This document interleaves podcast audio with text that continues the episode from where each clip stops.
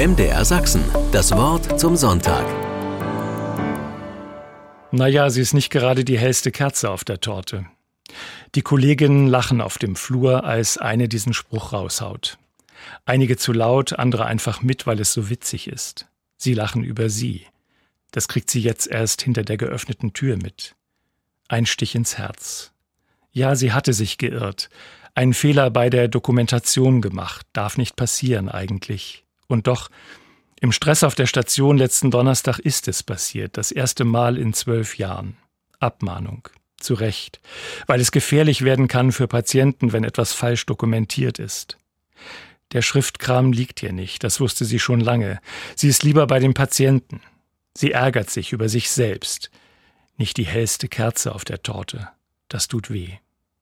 Weitermachen, als wäre nichts gewesen. Mehr bleibt ihr nicht.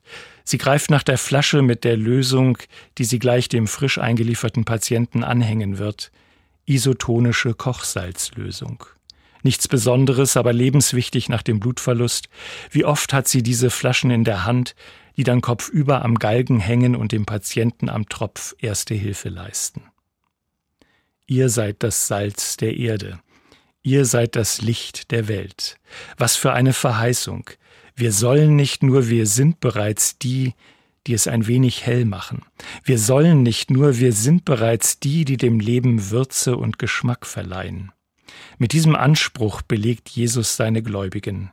Licht der Welt sein, Salz der Erde, diese notwendigen Spurenelemente des Lebens, Elemente, die lebendige Himmelsspuren hinterlassen und Ewigkeit in die Welt bringen.